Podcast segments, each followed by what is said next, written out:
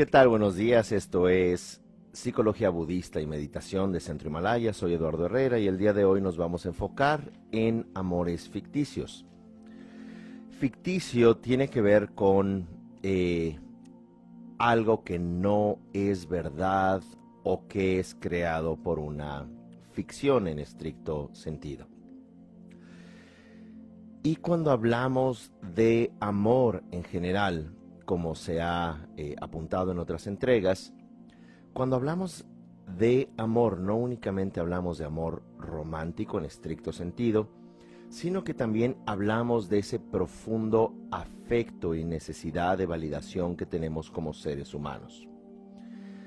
Nuestra validación, nuestra eh, conexión a otros, también está cableado de manera eh, hormonal, estamos cableados de manera eh, límbica, emocional, Nuestras, nuestros neuropéptidos o neurotransmisores también están estrechamente vinculados a el afecto como mamíferos.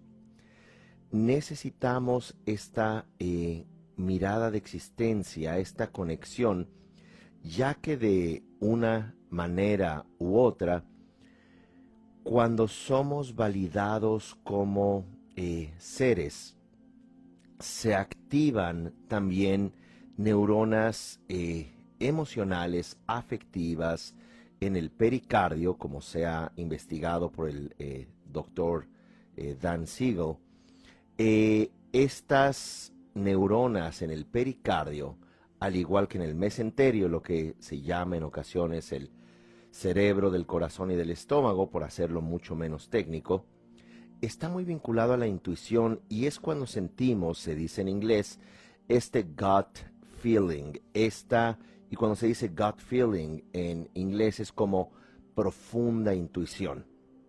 Tengo esta, decimos en castellano por lo general, tengo esta corazonada. ¿Y por qué? Porque ciertamente sentimos en el corazón cuando hay algo que sea eh, un incentivo emocional o bien cuando es algo que puede ser un inhibidor emocional. En otras palabras, cuando nos aceptan o nos rechazan. Sin embargo, esta parte, digamos, intuitiva, es lo que, como plantea el doctor Gabor Mate, vamos nosotros desconectando en una edad muy temprana. Vamos nosotros dejando de hacer caso a estas corazonadas o sensación de tripa, traducido eh, literalmente de los, del inglés, el gut feeling, porque se ha descubierto que estas neuronas tienen una, eh, una función intuitiva, predictiva y una función afectiva muy, muy importante con el que los bebés humanos y por supuesto otros mamíferos eh, escanean el entorno, leen el entorno, pueden sentir si sus eh, progenitores, eh, en el caso de animales, o del entorno, o en el caso de mamá y papá en los humanos o la persona adulta de crianza, si se encuentran ellos bien y el bebé siempre se va a conectar a las sensaciones emocionales del entorno. En una próxima entrega que vamos a tener, que lleva por título Antes de Nacer, vamos a reflexionar también sobre el proyecto sentido, sobre cómo eh, el campo de energía, como le llama el biólogo Rupert Sheldrake, el campo mórfico, el campo que da forma, ese con el que nos conectamos como pequeños para saber eh, de qué y cómo, de qué manera y cómo es que pertenecemos a un sistema vivo. Y esto es sumamente importante, como también menciona el Dalai Lama, eh, los seres estamos conectados mediante el amor bondadoso y la compasión. Ahora, el amor bondadoso no excluye el amor romántico, lo cual también en un estricto sentido la razón por la cual también los humanos, en eh, su gran mayoría, eh, estamos muy conectados a un afecto amoroso, estamos muy conectados a una conexión, llamémosla así, romántica, que es una forma, podríamos hablar en tres escalas.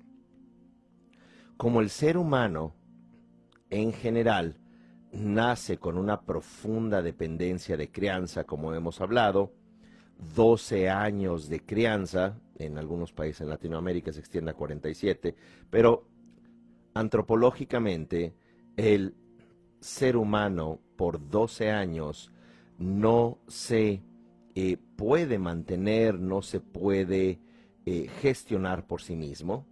De hecho, es la crianza más larga en toda la especie animal. Y esto es porque, como indica el historiador Harari, el cerebro no nace tan desarrollado. Eh, tenemos que nacer antes de tiempo para que el pequeño cráneo del bebé, que además es más suave que eh, en años posteriores, pase por las piernas de su madre y no haya un desgarre. Y esto tiene una función evolutiva y adaptativa para que los seres humanos sigamos, en estricto sentido, caminando sobre eh, dos piernas. Eh, entonces, nace un, ser humano, el cual ni siquiera puede sostenerse con dos brazos porque la cabeza le pesa mucho. No nace con una coordinación implícita para gatear. No nace tampoco con una capacidad para distinguir o para eh, distinguir formas y colores de manera muy clara. Su eh, capacidad de escucha también es muy limitado su cerebro incluso no puede regular la temperatura, se encuentra en un cuerpo en el cual eh, no, ah, con toda claridad, no controla, no tiene la capacidad de sobrevivir por sí mismo durante varios años.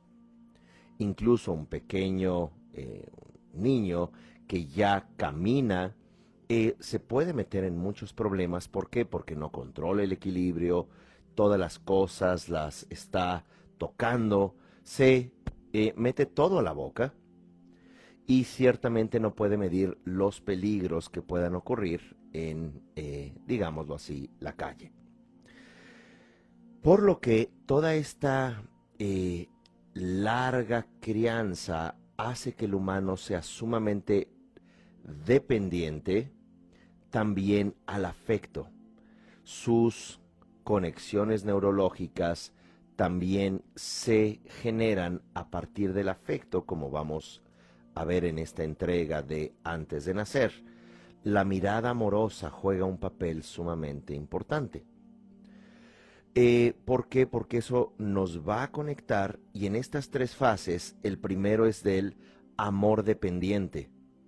¿Qué es toda esta eh, esta importante aportación de Freud sobre las fases eh, psicosexuales del ser humano, sumamente relevantes, eventualmente de esa dependencia amorosa, vamos a pasar a la autonomía amorosa.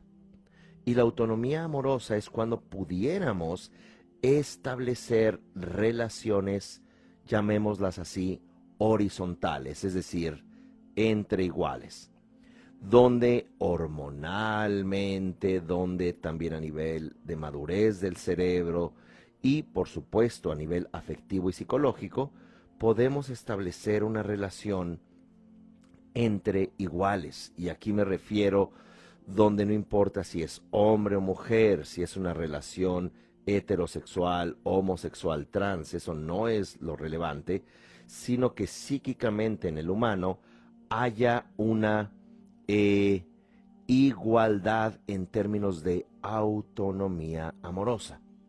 Como hemos hablado en otras entregas, eh, donde uno puede gestionar su autonomía, donde uno puede gestionar sus emociones y por supuesto encontrar algo en la otra persona en donde se pueda establecer un complemento, una propiedad emergente.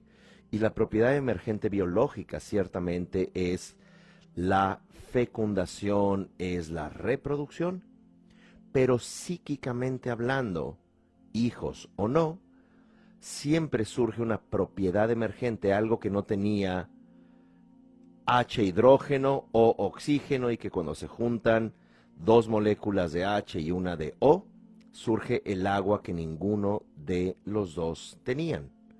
Esa propiedad emergente en esta segunda escala, dijimos, la primera es dependencia amorosa, la segunda autonomía o bien horizontalidad amorosa, que es cuando se madura como seres humanos y a partir de un afecto profundo puedes también generar una propiedad emergente, un enamoramiento donde hay autonomía, donde dos no se hacen uno, sino que dos se mantienen como dos. Donde dos sí pueden establecer un proyecto juntos, pero además tienen sus proyectos propios. Donde dos, uno no se hace el dueño del otro y donde estos dos, además, si es que la propiedad emergente es biológica también, lo cual es eh, perfectamente adecuado, lo más importante es que hay una propiedad emergente de complemento, de complementarse. Y en este complemento es cuando se llega a eh, fortalecer los potenciales que tiene uno también el otro, y estos potenciales tanto alimentan el proyecto juntos como también alimentan el proyecto individual, que puede ser artístico, puede ser económico, puede ser profesional, puede ser eh, gastronómico, puede ser de cualquier índole, pero es un proyecto único que cada uno tiene y que eso los hace brillar y disfrutar la vida para que lleguen a un proyecto también que comparten. Esa es la propiedad emergente de una fase horizontal llamada autonomía amorosa. Y ya la tercera fase es donde está la claridad y el excedente amoroso, tanto que hemos gestionado para nosotros mismos como también para no nada más la pareja, sino para el entorno, para eh, eh, los ecosistemas, para los seres sensibles, como dice el budismo, que eventualmente puedes eh, alcanzar esta cualidad de generar, disculpen, amor, de producir, de manifestar amor hacia los demás, que este es aquello que se llama en la tradición budista mahayana el, el modelo del bodhisattva, y bodhi significa despertar, sattva significa ser con la intención y valentía para. Es decir, un ser con la intención y la valentía para despertar es alguien que también gestiona amor hacia todos los seres sensibles con ecuanimidad, más allá de el deseo obsesivo de manipular o de reconocimiento, o también más allá del rechazo eh, ¿Cómo el rechazo? Sí, en ocasiones funcionamos que somos muy lindas personas con quien queremos y somos los más insensibles e intolerantes a desconocidos o incluso a quienes hayan eh, actuado de manera negativa. De cualquier manera, estas tres fases, dependencia amorosa, autonomía amorosa y tercero, manifestación amorosa, son procesos sumamente importantes en términos de un desarrollo de la psique, un desarrollo emocional, un desarrollo eh, cognitivo sano. Y en esta tercera fase, volvemos a lo biológico y tradicional, es cuando una madre, cuando un padre tienen suficiente excedente amoroso para que también puedan eventualmente crear esta relación más diagonal, más vertical, en términos de una crianza a los hijos. Y esta crianza a los hijos es una donde eh, el padre, la madre, no se juegan su autoestima teniendo hijos. No es su única razón para existir. No están todas sus expectativas, felicidad y frustraciones en los hijos. ¿Por qué? Porque esta mamá y este papá ya aprendieron a gestionar horizontalmente su autonomía amorosa, las propiedades emergentes de la existencia. Así que crían a los hijos comprendiendo la profunda dependencia temprana, pero a su vez permiten una, eh, un espacio para reflexión, un espacio de reconocimiento en los hijos para encontrar su vocación emocional, su vocación amorosa, aquello que les eh, interesa, aquello que les entusiasma, eh, y como humanos adultos, empoderas a estos pequeños, a tus hijos y a tu entorno en general, de manera compasiva, pero también de manera sabia, para que no te impongas coercitivamente a tus hijos, donde no los uses como fichas de negociación cuando tu autonomía amorosa no funciona y tengas problemas con tu cónyuge, entonces vas a usarlos como fichas de negociación, donde no te impones violentamente porque estás frustrado en la vida, donde no es solo lo que yo digo y no hay ninguna explicación. Claro que en algún momento habría que expresar autoridad, como por ejemplo, y pequeño hijo, no puedes cruzar la calle sin tomarme la mano y no quiero que salgas corriendo en la calle porque está la, eh, están los autos.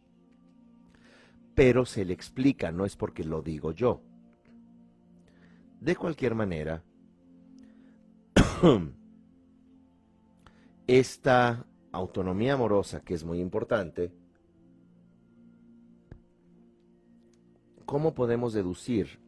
La comenzamos a aprender desde pequeños donde nuestro sentir es validado, donde cometer errores es humano y que eh, cuando cometemos errores como hijas o hijos, esto no es condicionante al amor de nuestros padres, que la vida ciertamente es caer y levantarse, es ser frágiles y al mismo tiempo en ocasiones ser fuertes pero nunca sintiendo que se nos condicione el amor, que no somos valiosos. Con esto, eventualmente llegamos a la horizontalidad de la autonomía amorosa e idealmente a la experiencia del bodhisattva, la experiencia genuina, no trastornados espirituales que quieren ayudar al mundo y se tienen completamente abandonados a ellos mismos, que desafortunadamente es como la mayoría. De cualquier manera, cuando tú tienes esta, eh, este excedente amoroso, lo vas a poder gestionar sin cortarte un brazo. Vas a poder flotar en tu flotador, valga el pleonasmo, y pudiendo también ayudar a otros. O dicho de otra manera, aprendes a nadar y con aprender a nadar salvas a otros que no saben nadar. Pero si tú no sabes nadar, lanzarte eh, emocionalmente, abnegadamente a salvar al mundo, imagínate, quieres salvar a tus hijos que dependen de ti y tú eres insalvable. Eh, digo, es un poquito, es como un trago de café en la mañana. Eh, si no hacemos algo al respecto, si esperamos que nos salven quienes dependen de nosotros, pues la ecuación no eh, la ecuación suma cero.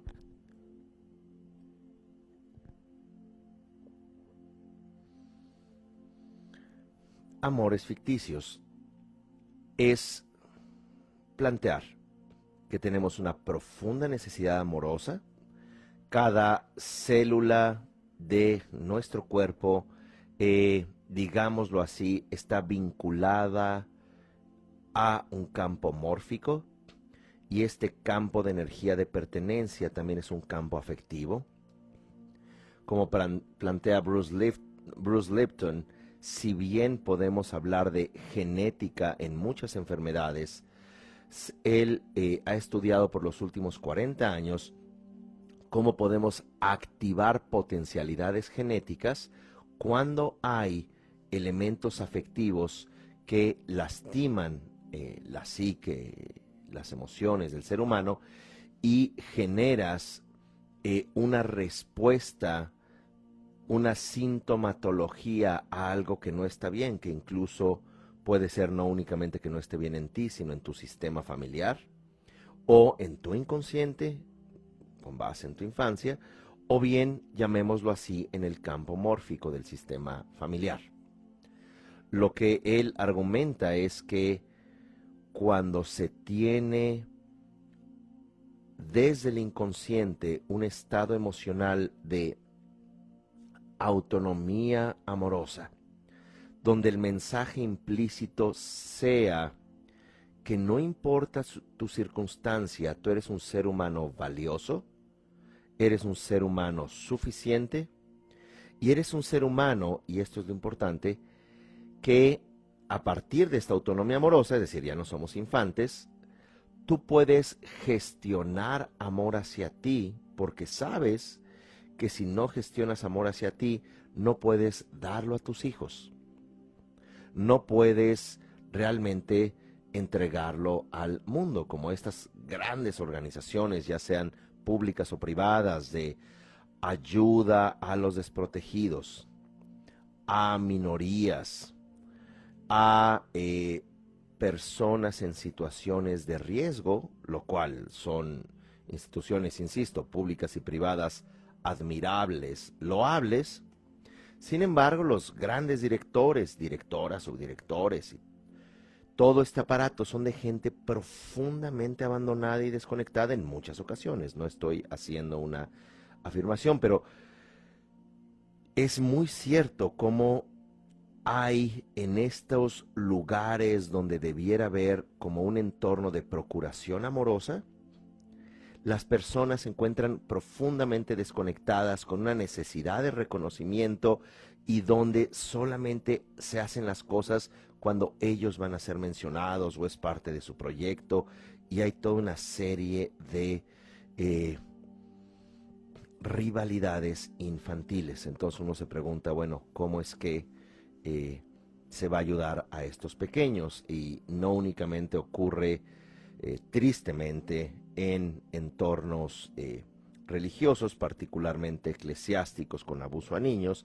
sino también un escándalo hace algunos años en Ecuador, un director de, esta institución pública de protección a los niños resultó estar en una eh, en una mafia de pornografía infantil. Entonces, imagínense el director que protege a los niños. Dicho todo esto, ¿por qué toda esta construcción, por qué toda esta reflexión cuando hablamos de eh, amores ficticios? ¿Por qué? Porque con todas las entregas que hemos tenido eh, recientemente respecto a las redes sociales, humanidad adicta, la mente inundada y manipulables. En esta eh, cuarta entrega, también tocando, también reflexionando sobre redes sociales y la conexión, amores ficticios, se refiere también no nada más ya en generar afecto falso con amigos falsos, con me gusta falsos de redes sociales en general, porque cuando dices amigos, es sumamente fuerte esa palabra para un ser humano. Eh, la psique humana, cuando habla ya de amigos en la infancia, es algo sumamente importante porque se crea una extensión y una conexión entre iguales en ese momento. Pero ahora ya tienes 400 o 4000 amigos, que a veces le ponen me gusta, a veces no ponen me gusta. Que cada vez tú tienes que eh, agradar a un público escondido, el cual ni siquiera se toma tiempo para leer tus citas plagiadas del Buda o de Gabriel García Márquez, que pones allí este, tus fotos. Y luego, eh, mueres y la gente allí te pone, eh, descansa en paz, querido amigo, síguenos escribiendo en tu página, publica desde allí, donde estés. Bueno. En un artículo del New York Times de eh, diciembre del 2018, Jonan Engel Brunwich habla sobre cómo las plataformas de citas, si así le llamamos, de matches, de eh, encuentros amorosos, las clásicas Tinder, Cupid OK, Bumble, eh, en general también Grindr para la población eh, gay, bi, trans. Estas páginas, plantea el autor, son las que están desesperadas para convencerte que tú no estás desesperado por encontrar a alguien. Repito, estos sitios, estas apps están desesperadas por convencerte que no estás desesperado de una conexión amorosa. Ahora, lo interesante es que si nos centramos en Tinder, que en realidad Tinder tiene disculpen, el 62% del mercado, digamos, tiene toda esa, eh, esa capacidad de, controlar ese segmento del mercado. Eh, se hizo un estudio, ciertamente ya hace años, de alrededor de 11 millones de usuarios de Tinder. Eh, no, disculpen, 55 millones de usuarios. Y de estos 55 millones de usuarios, todos los días había 11 matches, 11 coincidencias amorosas que cuando A le gusta a B y a B le gusta A, entonces, ¿cómo se dice? Swipe, ¿verdad? Pasa el dedo por la pantalla y en ese momento vas a tener un amor potencial. Lo interesante es que de estos 55 millones de usuarios, todos los días se hacen 11 millones de matches, de coincidencias afectivas o amorosas, y en estricto sentido en una semana debiera ya de cerrarse el negocio, porque todos encontraron al amor de su vida, porque además te prometen que los algoritmos, y, van a encontrar a la persona que realmente vaya con tu personalidad, solamente tómate un tiempo para llenar el formulario. Y van a encontrar a la persona que realmente funcione para ti.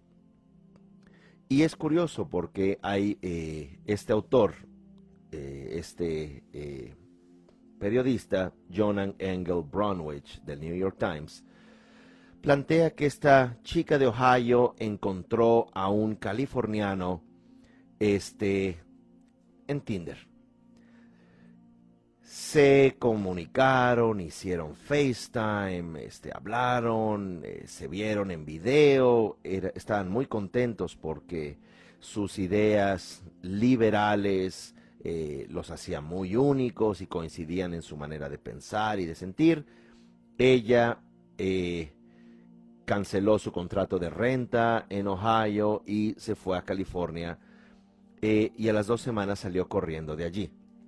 Porque no nada más menciona el autor, era muy liberal, él eh, no vio potencial, sino que también era un antihigiénico.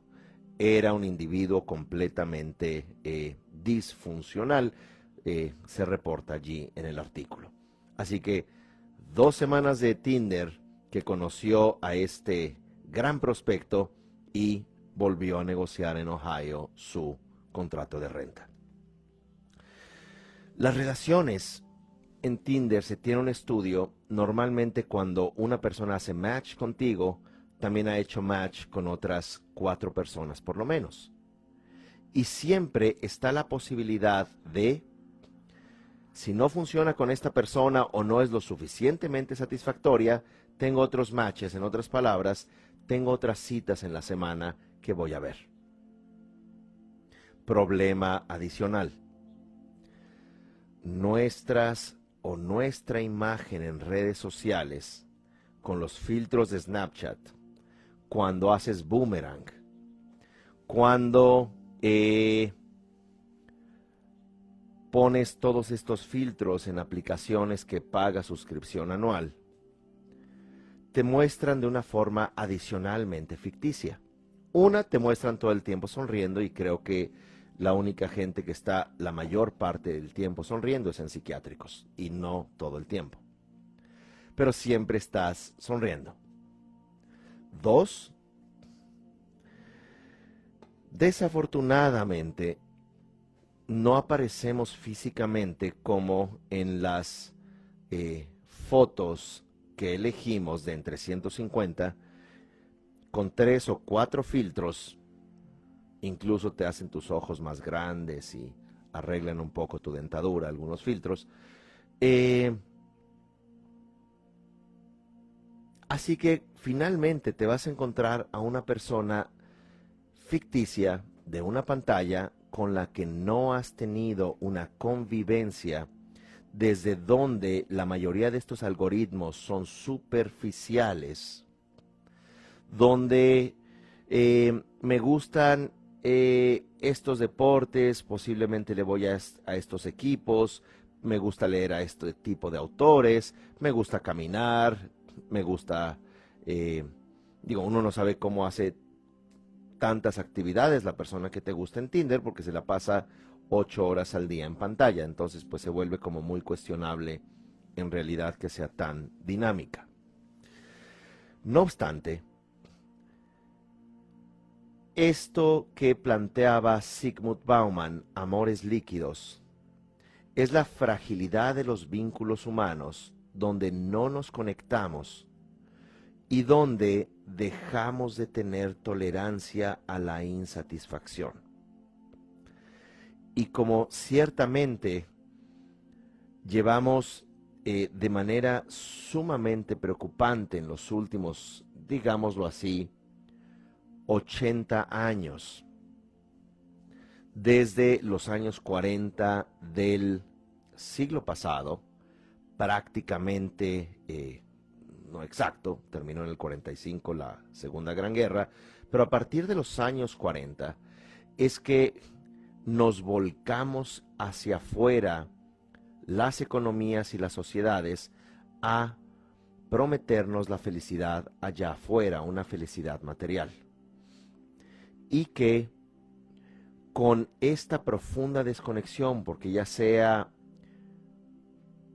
papá pudiera estar en la guerra, de la Segunda Gran Guerra y mamá obsesivamente trabajando para salvar el país o como fuere, entonces esta generación llamada baby boomers son individuos que también comenzaron a mostrar síntomas de desconexión profunda emocional, eh, donde se comenzó a disparar la esclerosis múltiple, los niveles de adicción, no únicamente ya era eh, alcohol, cafeína, sino que también a la par las eh, drogas comenzaron a criminalizarse, pero paradójicamente también los gobiernos diseminaban las drogas, como el caso de la guerra de Vietnam, el gobierno norteamericano que eh, daba opio, que daba heroína a marihuana, por supuesto, eso era la menta para el final,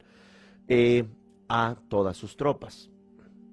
Y hay un eh, caso muy interesante, cómo es que se pensaba que cuando regresaran los soldados de la eh, guerra de Vietnam, iban a llegar completamente adictos y en muchos casos cuando regresaron no volvieron a tocar las drogas, más de un 80%, como plantea Johan Hari en su libro Lost Connections, Conexiones Perdidas, porque, porque volvieron a vínculos significativos.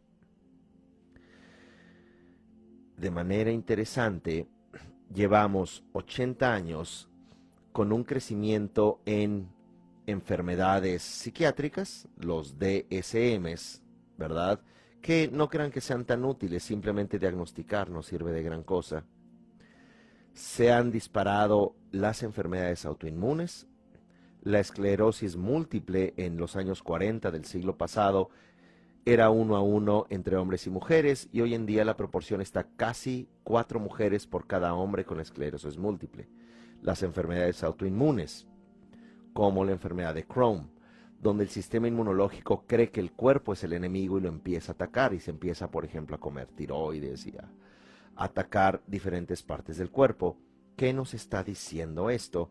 No estamos cómodos en nuestra propia piel no estamos felices, no estamos gestionando nuestro propio amor. Ahora, no se trata acá de estas reflexiones que hacemos, como siempre aclaramos, no se trata de tener una aproximación bueno o malo, maniquea, esto es la verdad y la mentira es aquello. No, estamos reflexionando, somos seres humanos, usamos redes sociales, somos seres humanos falibles, es decir, proclives al error, y también somos individuos eh, inconsistentes, somos individuos que también tenemos vulnerabilidades, como decía el maestro budista Trungpa Rinpoche. Hay que contactar no nada más con la felicidad, sino también con nuestra propia tristeza. Hay que contactar a veces también con nuestro aburrimiento. Hay que contactar también con esta no necesidad a darle sentido absolutamente a todo, que es lo que nos hablan todos los speakers y tienes que encontrarle sentido a todo y todo pasa por algo y convéncete, siempre tienes que estar en un high de experiencia.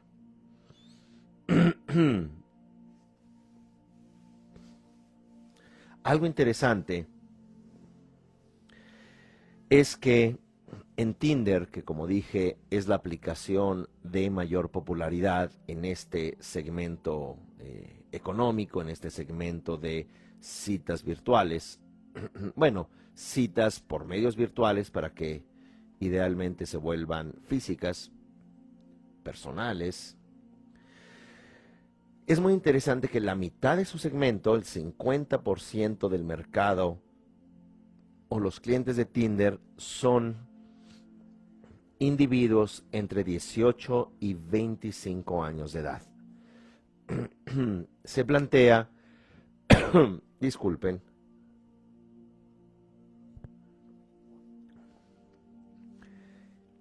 que ya un importante segmento de los jóvenes comienzan sus relaciones amorosas no necesariamente en la escuela, sino a través de estas aplicaciones.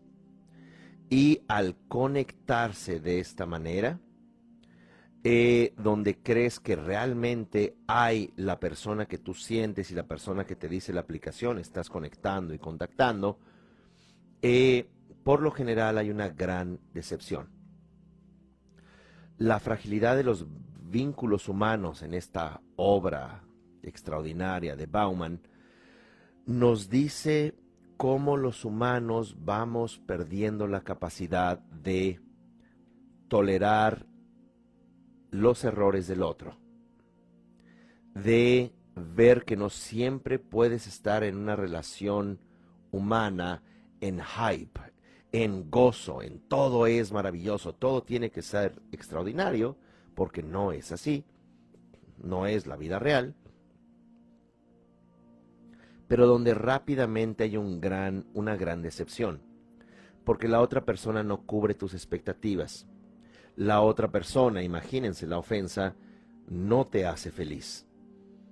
Y yo que viajé de un estado del país a otro para ver a esta persona, no me hizo feliz, le voy a reclamar. Cuando ciertamente el elemento fundamental de la gestión amorosa, como hemos hablado, ¿verdad? es de una dependencia amorosa, autonomía amorosa horizontal y eventualmente una abundancia de amor para no entrar en relaciones narcisistas y codependientes. Les recomiendo mucho las entregas de codependencia que se encuentran en Spotify y se encuentran en YouTube. Eh, porque ahí podemos reflexionar cómo personas que no alcanzaron a recibir suficiente amor en esta fase de dependencia amorosa, en una aparente posibilidad de una relación horizontal, como lo plantearían las redes sociales, por edad o por intereses, circunstancias, inclinaciones, vas a encontrar a la persona perfecta, pero acá no es de que a ambos les guste ver eh, el tenis. No es necesariamente que a ambos les guste jugar ajedrez o salir a caminar y pasear a los perros, sino también es que tanto yo tengo esa capacidad de autonomía amorosa para llegar a la abundancia amorosa.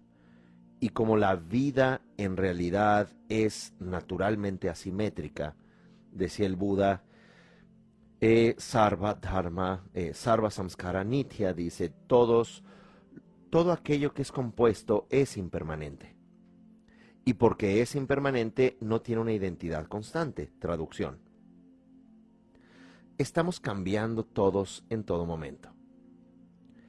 Y porque estamos cambiando, no podemos ser los mismos, no podemos estar en gozo todo el tiempo, no podemos estar tristes todo el tiempo, no podemos ser exitosos todo el tiempo.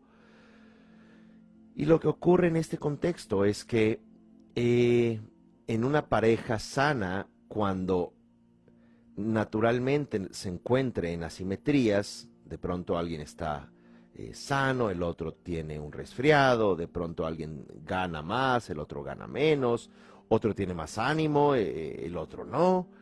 En esas asimetrías, cuando hay una autonomía amorosa, se contacta con la abundancia amorosa. ¿Por qué? Porque te das cuenta que aprecias algo profundo en el otro. Pero cuando te encuentras a una persona que de entrada físicamente se tiene que ver eh, perfecta, entre, no sé qué signifique eso, pero se tiene que ver como las portadas de las revistas de hombres o de mujeres. Tiene que ser siempre gozoso y tener el tema de conversación. En estricto sentido, se te cae la carpa del circo muy pronto y lo primero que salen de la carpa del circo son los payasos. Bueno. O bien la, la fiera que se tragó la cabeza del domador. Pero bueno, como quiera que fuere. Cuando hay esa decepción amorosa, muestra cuán desconectados estamos como sociedad, no del uno del otro únicamente, sino estamos profundamente desconectados de nosotros mismos. Y esto nos lleva también a, eh, pues, un elemento que hay que reflexionar.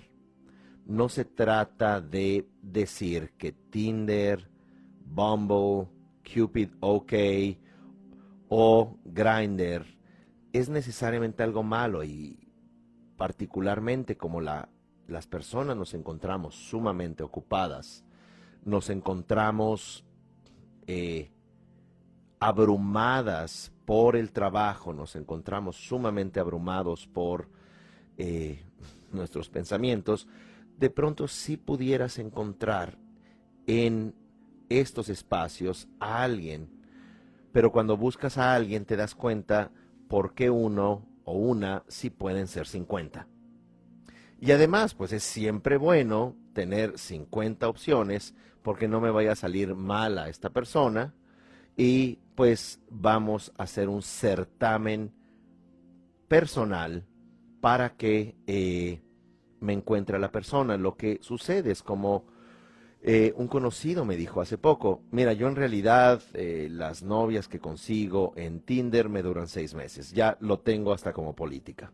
No, bueno, pues, eh, excelente, préstame tu filosofía. Bueno, como quiera que fuere, estas relaciones instantáneas, Jun Chul Han, este eminente filósofo coreano-alemán, profesor de la Universidad de Friburgo, plantea que está nuestra desconexión, que reducimos nuestra valía como individuos al cuerpo.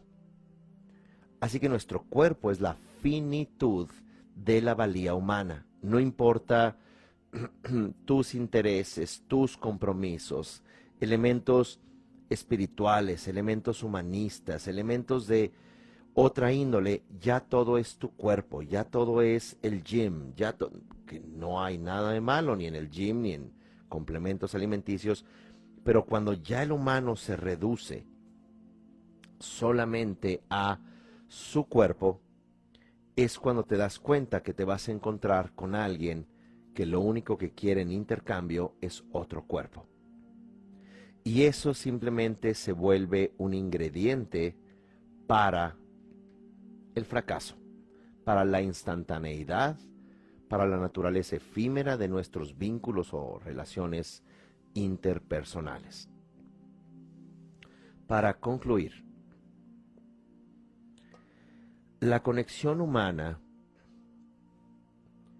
si bien como lo ha demostrado esta pandemia, la tecnología nos ha ayudado no únicamente en conectar de una eh, seria y real contingencia, también ha facilitado una incipiente actividad económica porque sí creó a nivel mundial un caos económico.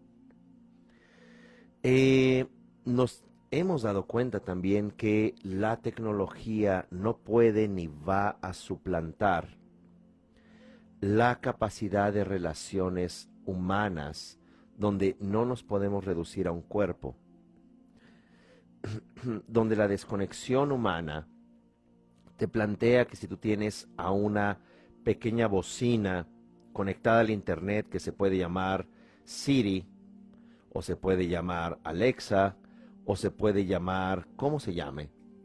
Que te puede decir el clima y te puede decir eh, cuál es la calle que está menos congestionada y que incluso puede llegar a la apoteosis de eh, las muñecas y los muñecos de látex sexuales, que en Japón ya hay estos, eh, les llaman boutiques de citas de muñecas de látex, fembots. y no importa si en 20 años va a estar la tecnología que ya interactúes con una o un robot, incluso un día decidas que es eh, eh, rubia, rubio o brunette o con el pelo rizado o como ese día amanezcas, y que puedas tener relaciones sexuales con un robot y que puedas establecer conversaciones por las supercomputadoras de que de pronto aprenden nunca va a suplantar el hecho que nuestro eh, nervio ocular tiene 50 movimientos por segundo.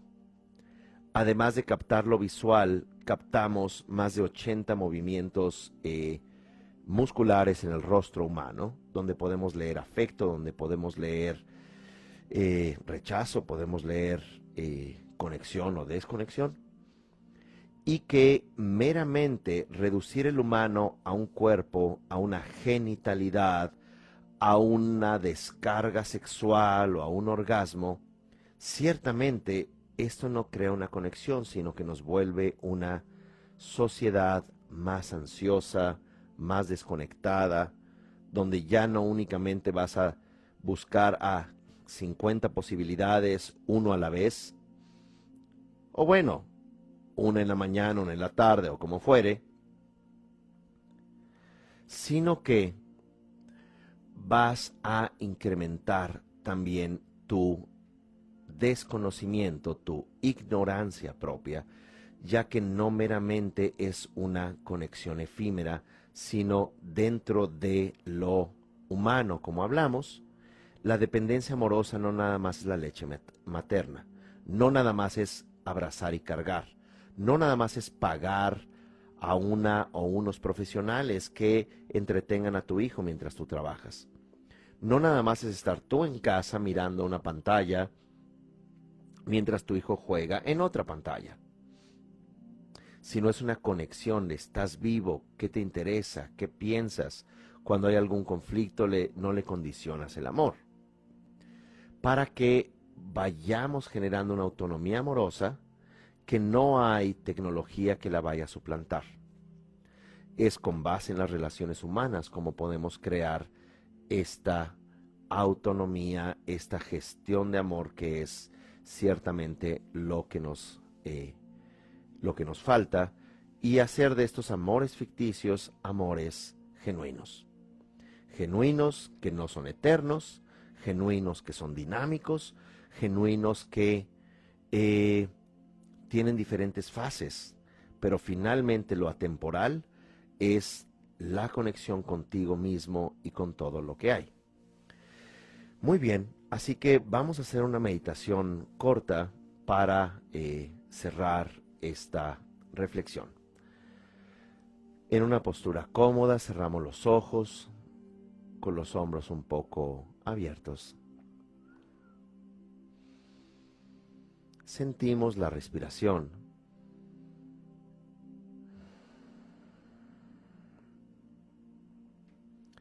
E imaginamos estar frente a un espejo de cuerpo completo. Nos miramos frente a ese espejo, tal como nos vemos hoy. Nos vemos a los ojos. Vemos nuestro cabello, cejas, nariz.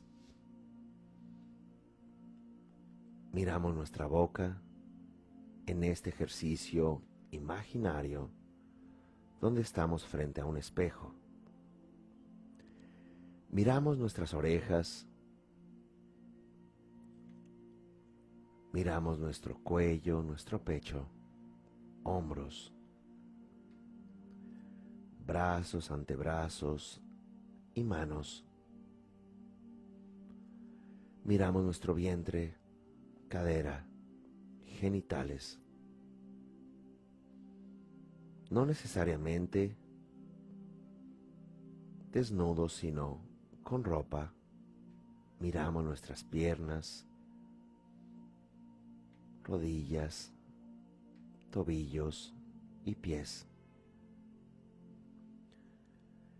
Vemos nuestra complexión. Si somos bajos o altos, delgados o más redondos,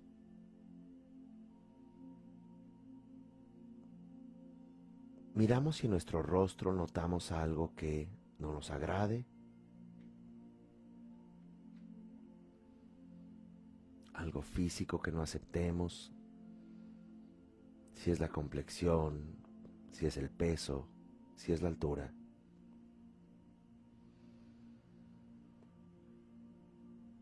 Si son los dientes, si es el cabello o la falta de si son arrugas. Y mirándonos en ese espejo, mirándonos de cuerpo completo, nos decimos, disculpa por juzgar. Disculpa por juzgar, juzgarme a mí mismo solamente por el cuerpo, solamente por la apariencia, dejando de lado todo el valor, toda la historia,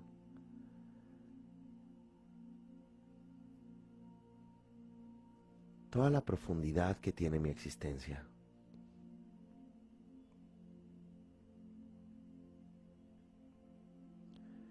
Todas las inquietudes,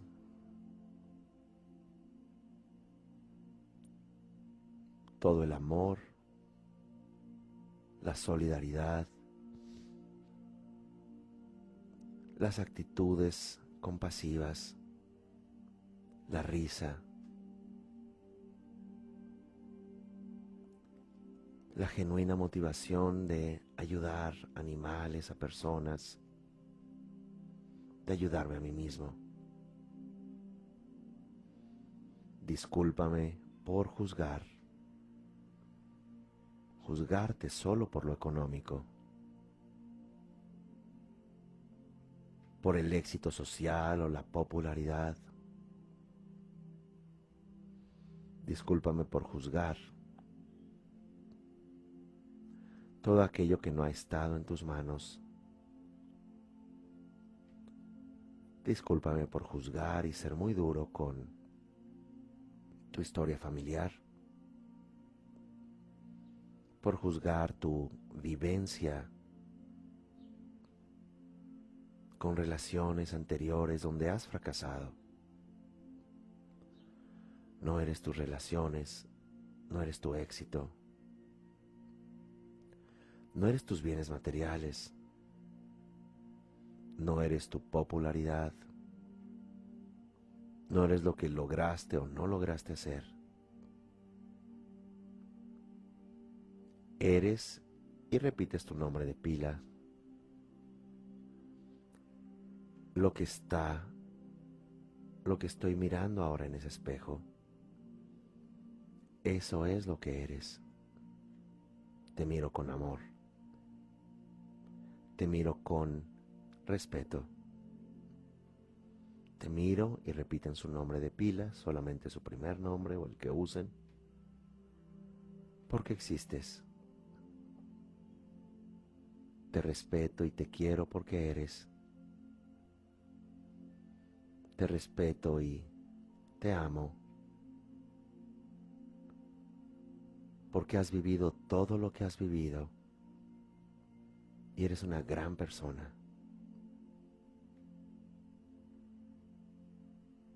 Te respeto porque en algún momento naciste y en algún momento morirás. Eres una persona valiosa y siempre lo has sido. Te miro y te quiero. Te miro y te respeto. No importa si logras todos esos anhelos materiales, profesionales, incluso relacionales. La relación más importante es conmigo misma, conmigo mismo. Y la relación no es en el futuro, es en este momento que me disculpo por juzgarme, me agradezco por estar en mí y conectado conmigo. Respecto la sacralidad de estar vivo, la sacralidad de pensar, de sentir incluso el sabor del agua, el olor de los árboles, mirar el brillo del sol.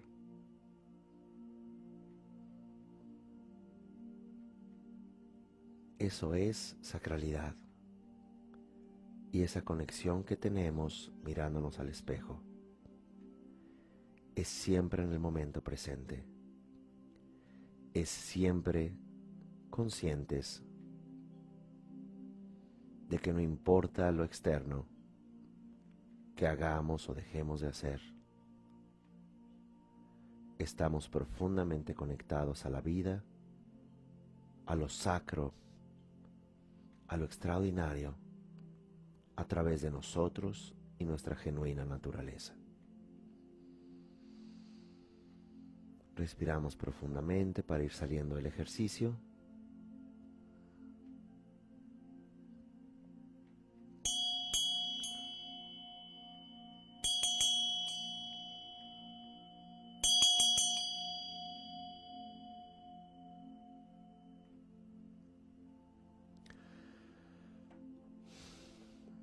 Bien, muchas gracias. Nos vemos en la próxima entrega.